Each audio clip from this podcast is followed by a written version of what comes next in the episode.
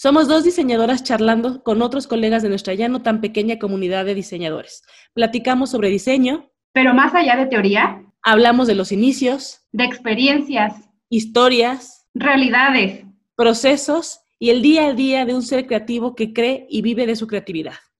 Me presento, soy Ari Álvarez. Y yo soy Ibis Lucero y queremos que con este podcast sigan creyendo, que no desistan, que aclaren dudas, que escuchen diferentes enfoques porque cada historia tiene algo que aportar, porque cada historia tiene sus matices.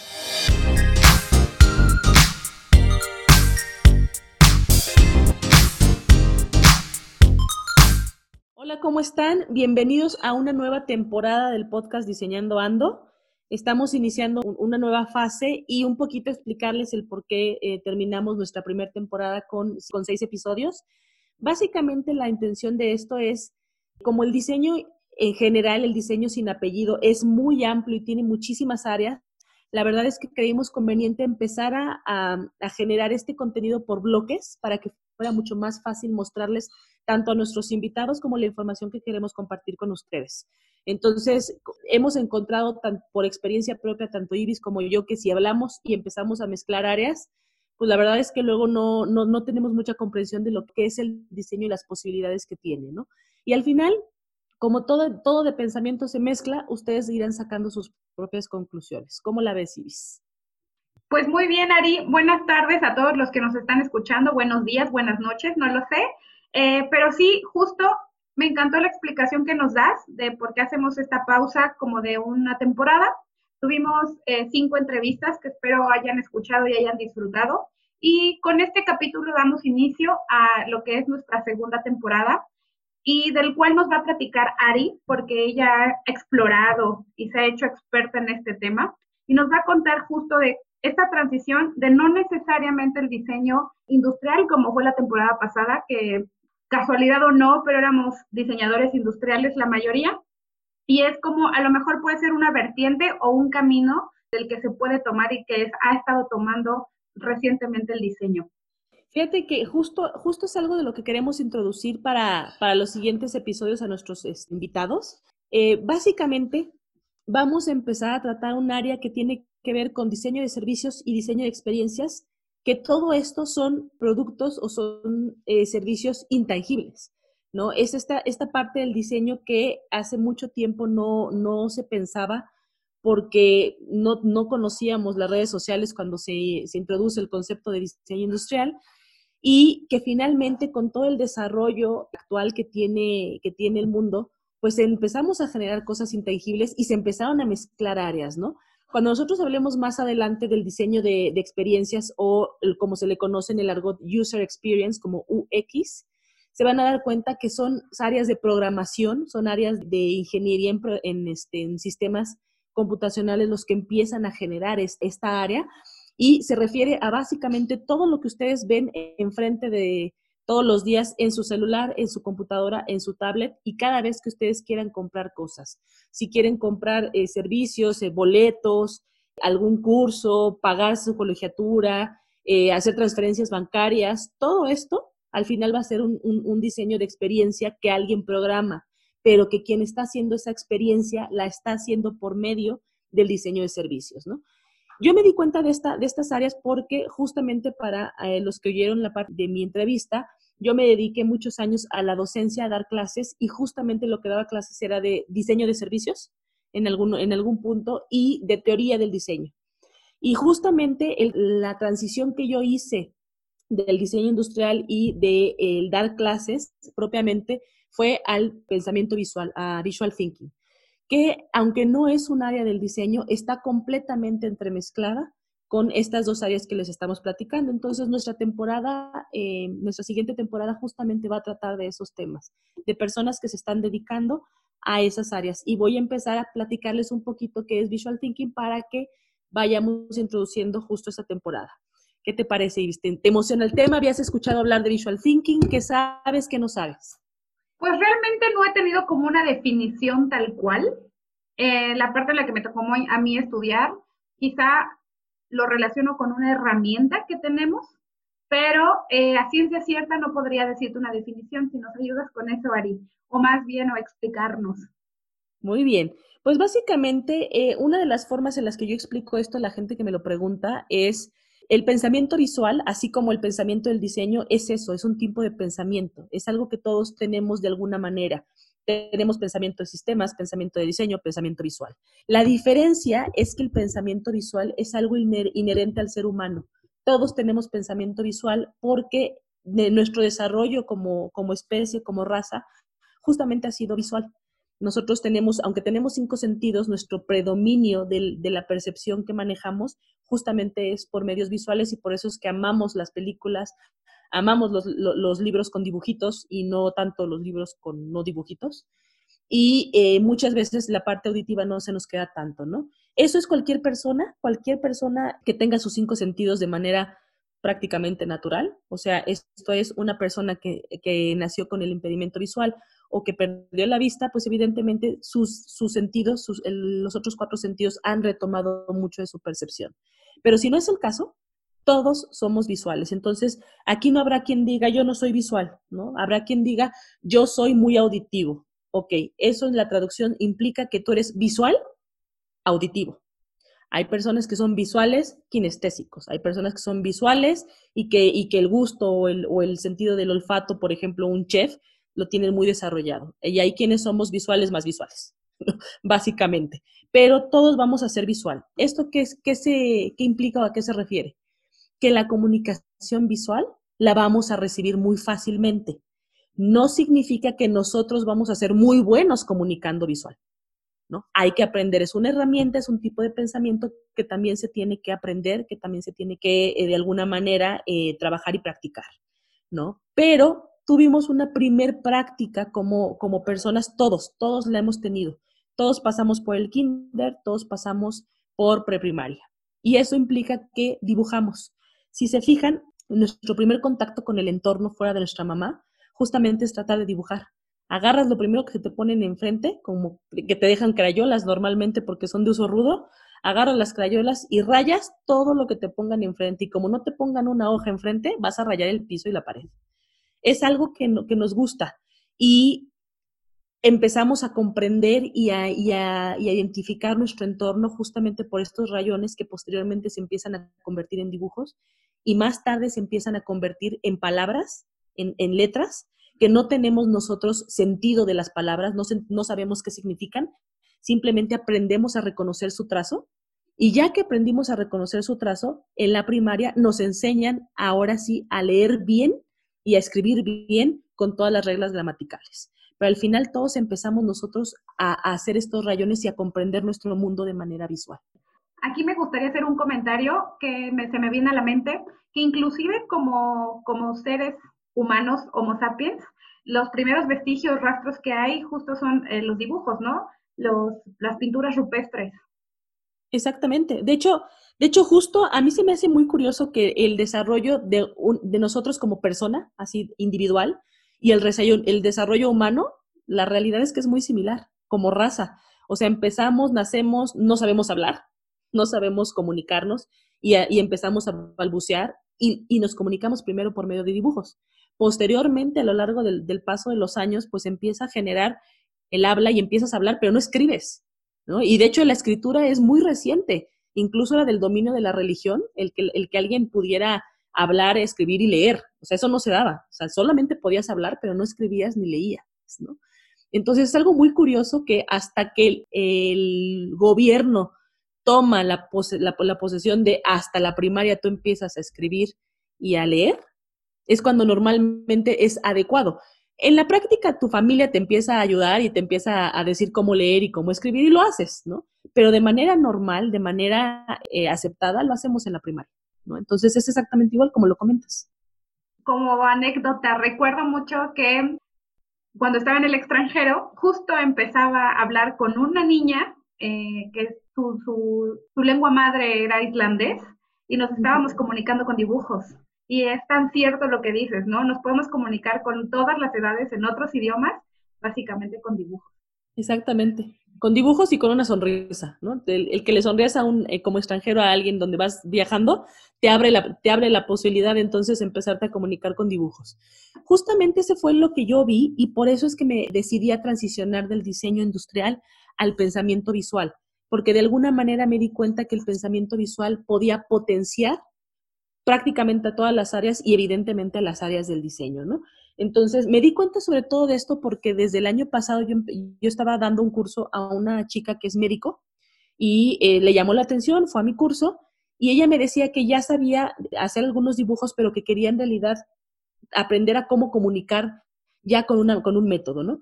Pero me platicaba algo muy, muy curioso que la verdad, honestamente, no se me había ocurrido y que cuando se los cuente les va, les va a emocionar. Finalmente, ella es médico ¿no? Entonces, uno pensaría que un médico está totalmente alejado de las áreas de diseño y de las áreas creativas, ¿no? Uno pensaría. Bueno, pues resulta que a ella se le daba, se le daba fácilmente, o al menos no, no juzgaba sus dibujos, y todos sus cuadernos estaban llenos de dibujos de las formas de los, de los órganos y demás para aprendérselos. Entonces, cuando ella termina su escuela y la mandan al servicio social, la mandan a una comunidad acá lejana en, en, en México, donde resulta que la gente pues no sabe leer ni escribir. Y entonces cuando ella empieza a darles el tratamiento y les quiere dar la receta, no la pueden leer. Entonces ella no les puede dar la receta. Entonces me dice, yo les, les dibujaba la, la píldora o la pastilla y les dibujaba un, una, una lunita, si se, tenían, se, la tenían, se la tenían que tomar en la noche, les dibujaba un sol saliendo de las montañas si era en la mañana y les dibujaba cubiertos si además se la tenían que tomar con, algún, con alguna comida. Y fue la única forma en la, que, en la que me di a entender con estas personas para poderles decir en qué momento se tenían que tomar el medicamento. ¿no? Entonces, hasta ese grado tan básico es que nosotros podemos comunicar justamente con el pensamiento visual. Ahora, ¿cómo se ocupa esto ya, ya en la práctica? ¿Cómo funciona? Porque pues ahorita es solamente cosas que vemos incluso como niños, ¿no? Resulta que el lenguaje del pensamiento visual son justamente las imágenes visuales y la mejor forma de hacerlo rápido es dibujando uno rápidamente. Y el primer impedimento que yo me he encontrado, eh, sobre todo en México, pero, pero la verdad es que les puedo decir que he tenido mucho contacto en los últimos meses con mucha gente alrededor del mundo y resulta que esto no es inherente al mexicano. Todos tienen miedo de dibujar porque todos piensan que no saben dibujar. Y resulta que sí sabemos.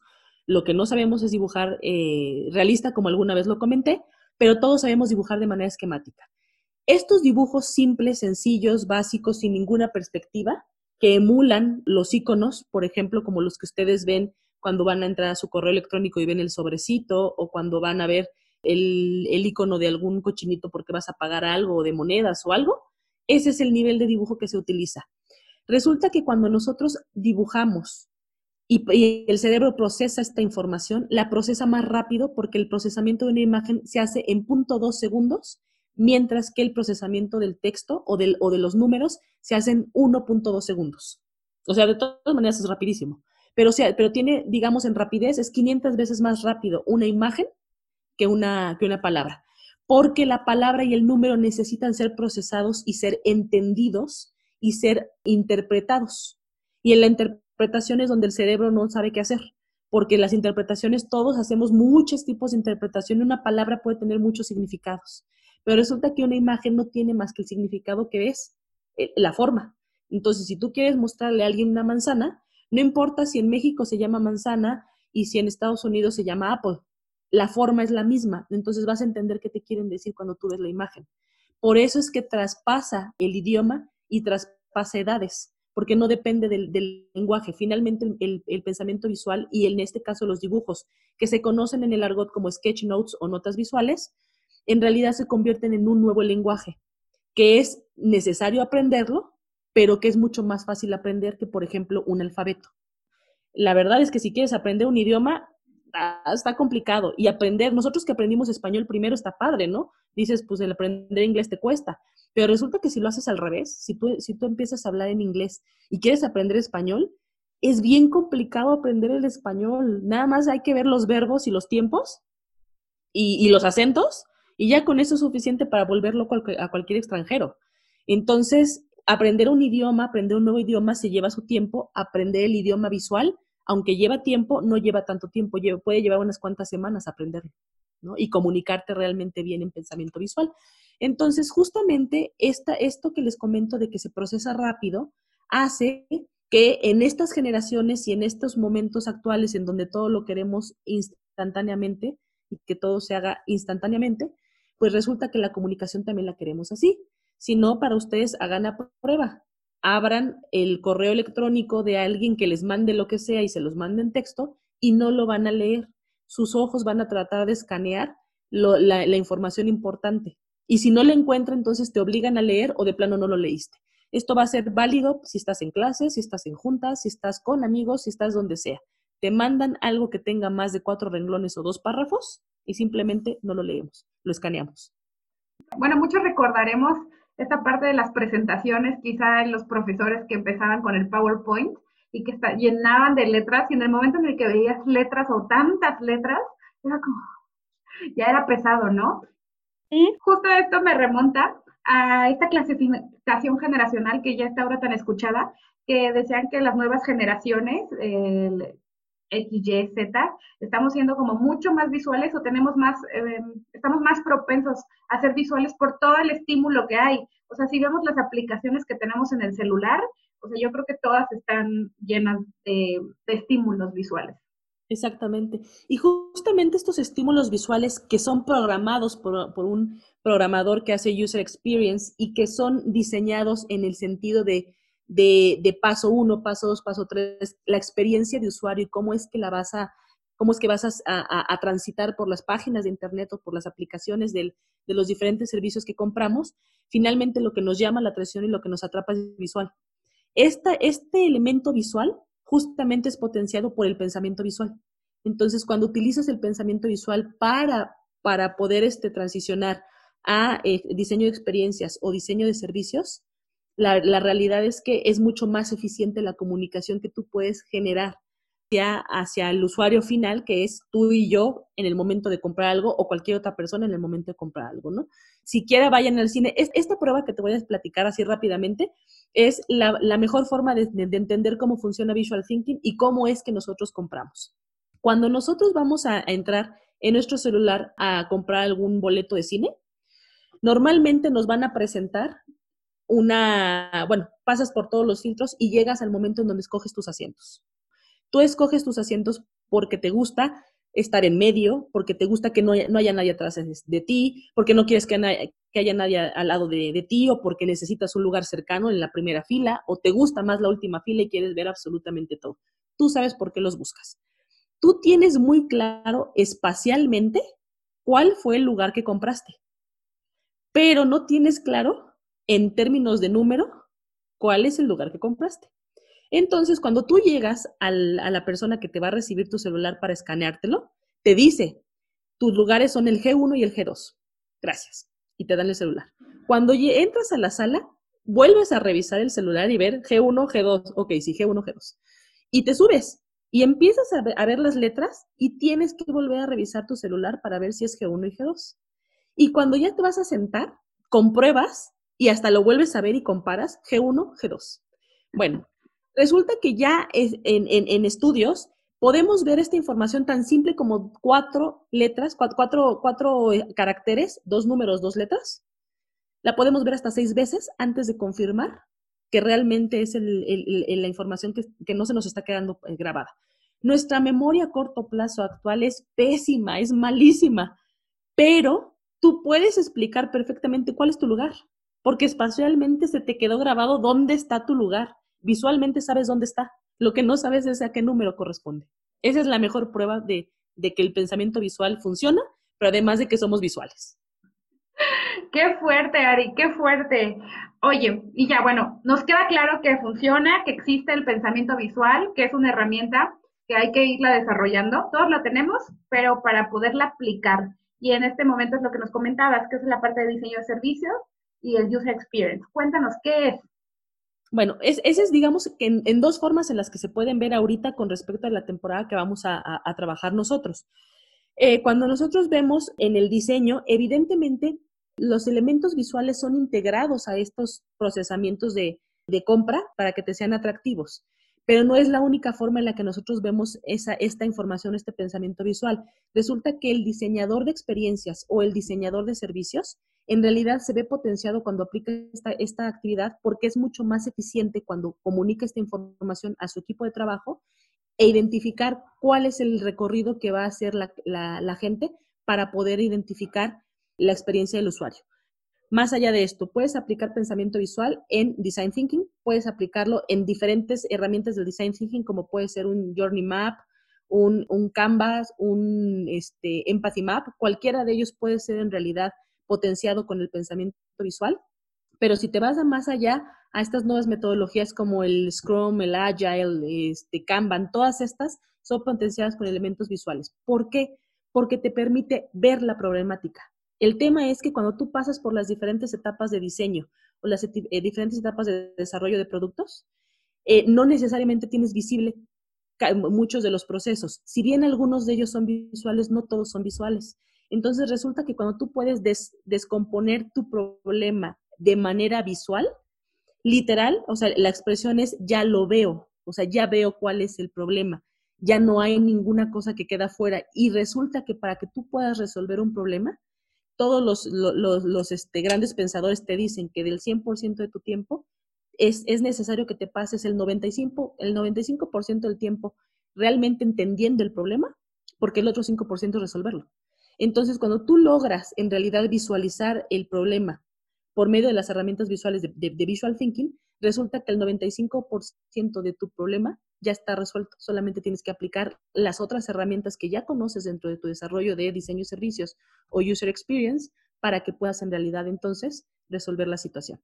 Esto lo que hace es no deja interpretación. Cuando tú utilizas el pensamiento visual no permites que nadie interprete nada tú estás comunicando la información y todo tu equipo de trabajo entiende la información como se la estás presentando porque es visual.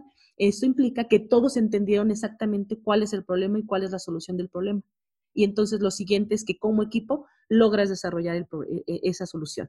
Esto te corta tiempos, te permite ser mucho más eficiente en la integración del, del diseño, en este caso de la solución, a un proceso, evidentemente, como lo vamos a, a, platicar en los siguientes episodios, en un proceso intangible de servicios o de experiencias. Evidentemente no es el único, lo puedes aplicar para cosas tangibles o para cualquier tipo de servicio, cualquier tipo de diseño, cualquier tipo de, trabajo, lo puedes aplicar. Pero concretamente en el diseño de servicios y en el diseño de experiencias, lo que va a lograr es que visualizas y metes a todos, alineas a todo tu equipo de trabajo al mismo objetivo que es justamente la solución de esa, de esa problema. Creo que empiezo a tener mucho más claridad del tema y el potencial que tiene esta herramienta. En, como dices, tiene como diferentes formas de aplicarlo. Pero tengo una duda, Ari. ¿Cuál es la diferencia o si hay alguna diferencia principal entre diseño de servicios y experiencia de usuario? Mira, esa, esa problemática la verdad es que difícilmente la voy a poder comunicar yo, eh, digamos, a ciencia cierta. Justo esta respuesta se va a, a resolver con todos nuestros invitados que la siguen discutiendo también, porque eh, en algunos casos y en algunos puntos no hay una diferenciación y en otras es toda la diferenciación. ¿Cuál es la principal diferencia? Que eso lo aprendí de nuestra, nuestra invitada que nos vamos a tener en el siguiente episodio. Pero justamente la primera diferencia es que el diseño de experiencias como tal, como, como desarrollo o como, como definición, está pensado para cualquier cosa que, que sea una interacción con el ser humano, cualquier interfase, que puede ser desde cosas electrónicas hasta una silla. Una silla es, el medio que te permite sentarte. Sin embargo, en la actualidad, el área está descrita exclusivamente para cualquier cosa que tiene que ver con un punto específico, un touch point específico, que es una computadora, que es electrónico, una computadora, un celular, una tablet, por ejemplo, eh, cuando tú vas a, pagar tus galletas y es una, vending machine, ahí también hay este, esta, esta programación. Y lo hacen programadores y prácticamente casi todos son en principio ingenieros, ingenieros en sistemas o, programadores.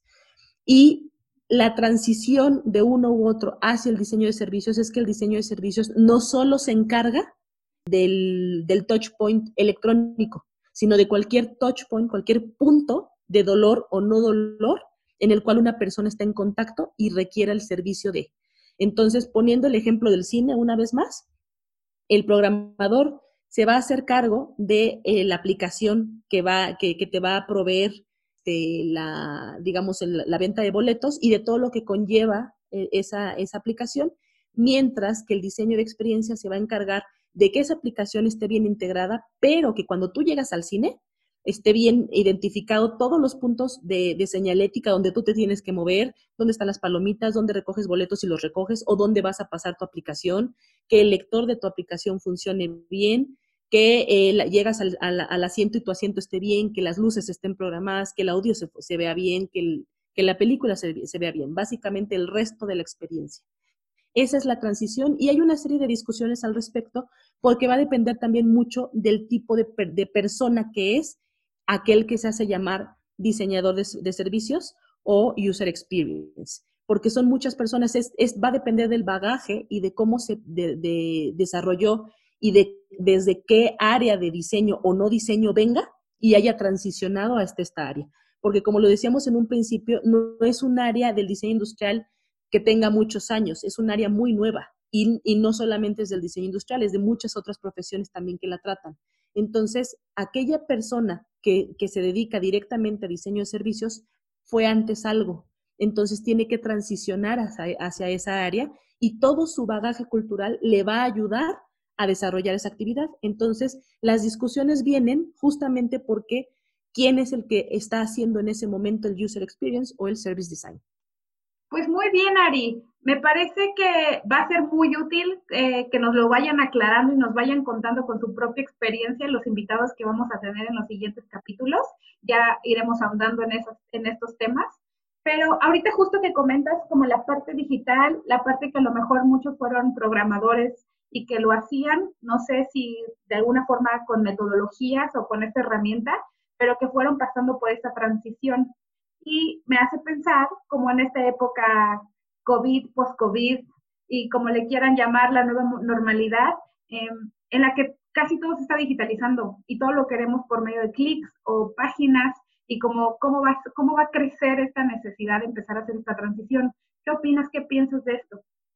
Pues fíjate que es un tema, la verdad es que, que, que he tratado mucho en las últimas semanas justamente con otros colegas de, de la, misma área de pensamiento visual, porque resulta que eh, hay muchas personas que, que en, áreas que eran netamente naturales digitales, como por ejemplo la bancaria, pues esperaban que se digitalizara la gente más o menos por allá del 2022, a ver si ya podrían lograrlo, porque pues de, de, dependían muchas de las integraciones que ellos tenían que hacer justamente de que la gente lo acepte. El tema es que la gente no necesariamente lo aceptaba, ¿no?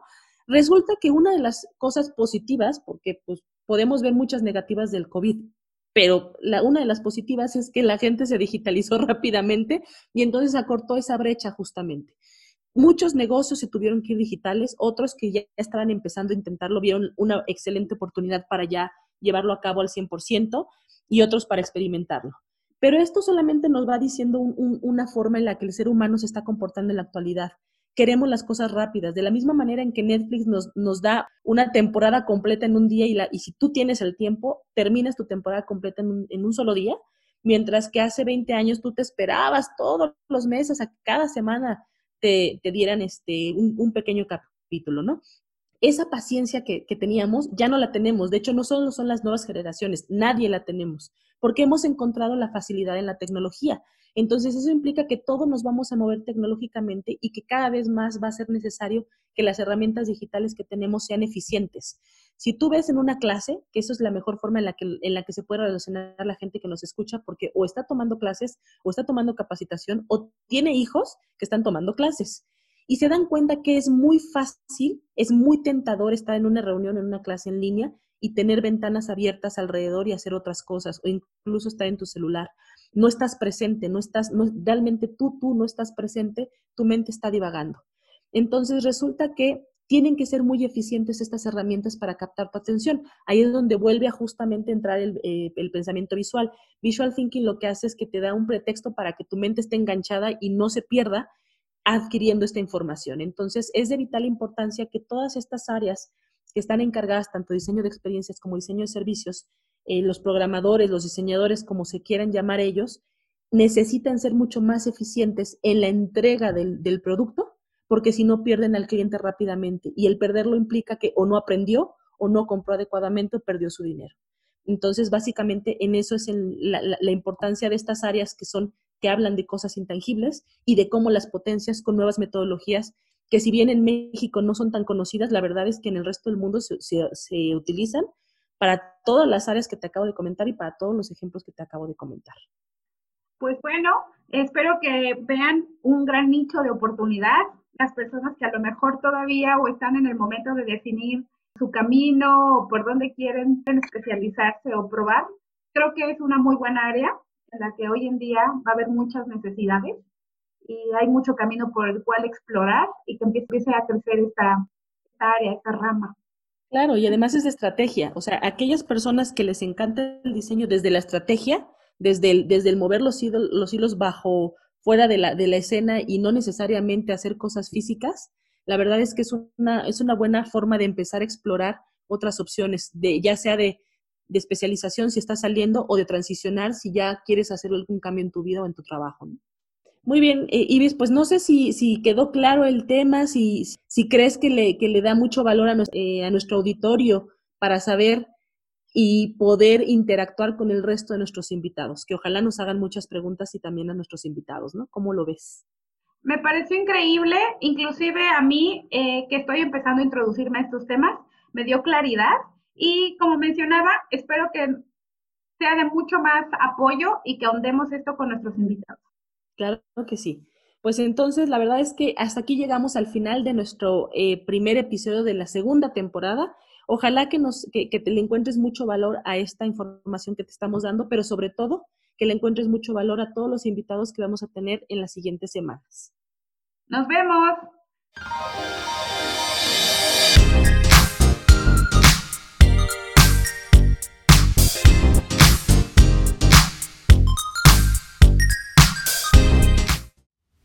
Les compartimos algunas preguntas de nuestro auditorio.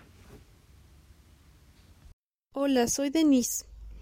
Ya que ambos tienen enfoque en los usuarios, ¿existen diferencias entre el diseño industrial y el diseño de experiencias? Si es así, ¿cuáles serían? ¿Qué parte del proceso del UX design podría considerarse como la más compleja y cómo se logra superar este paso? ¿Cuáles son las habilidades que definen mejor a un UX designer que podrían recomendar desarrollar a los estudiantes que se quieren enfocar en este tipo de diseño? Muchas gracias. Hola, mi nombre es Dafne, estudio diseño industrial y bueno, a mí me gustaría hacer un par de preguntas, más que nada relacionadas con el service design. Primero me gustaría saber si nos pudieran platicar más acerca de eh, qué es lo que está pasando en México con el diseño de servicios. Tengo entendido que una de las industrias más fuertes en esta disciplina es eh, la parte de los bancos, ¿no? Y es ahí en donde está pues uno de los equipos más grandes de diseño, que es el de BBVA. Y bueno, también, ¿cuál creen ustedes que es el futuro del service design en México? Me gustaría saber qué tipo de reflexiones personales han hecho en relación a la situación actual, eh, a la contingencia por la que atravesamos y cómo esto cambia el diseño de servicios y experiencias. Por último, me gustaría saber cuáles creen ustedes que son las habilidades esenciales que tienes que demostrar ya sea en tu CV o en tu portafolio, para conseguir cualquier empleo de Service Designer. Gracias por escucharnos. No se te olvide suscribirte a este canal. Si te gustó, deja un comentario. Cuéntale a alguien que le puede interesar y síguenos en Instagram como arroba podcast.dicenando.ando. Nos vemos en el siguiente episodio.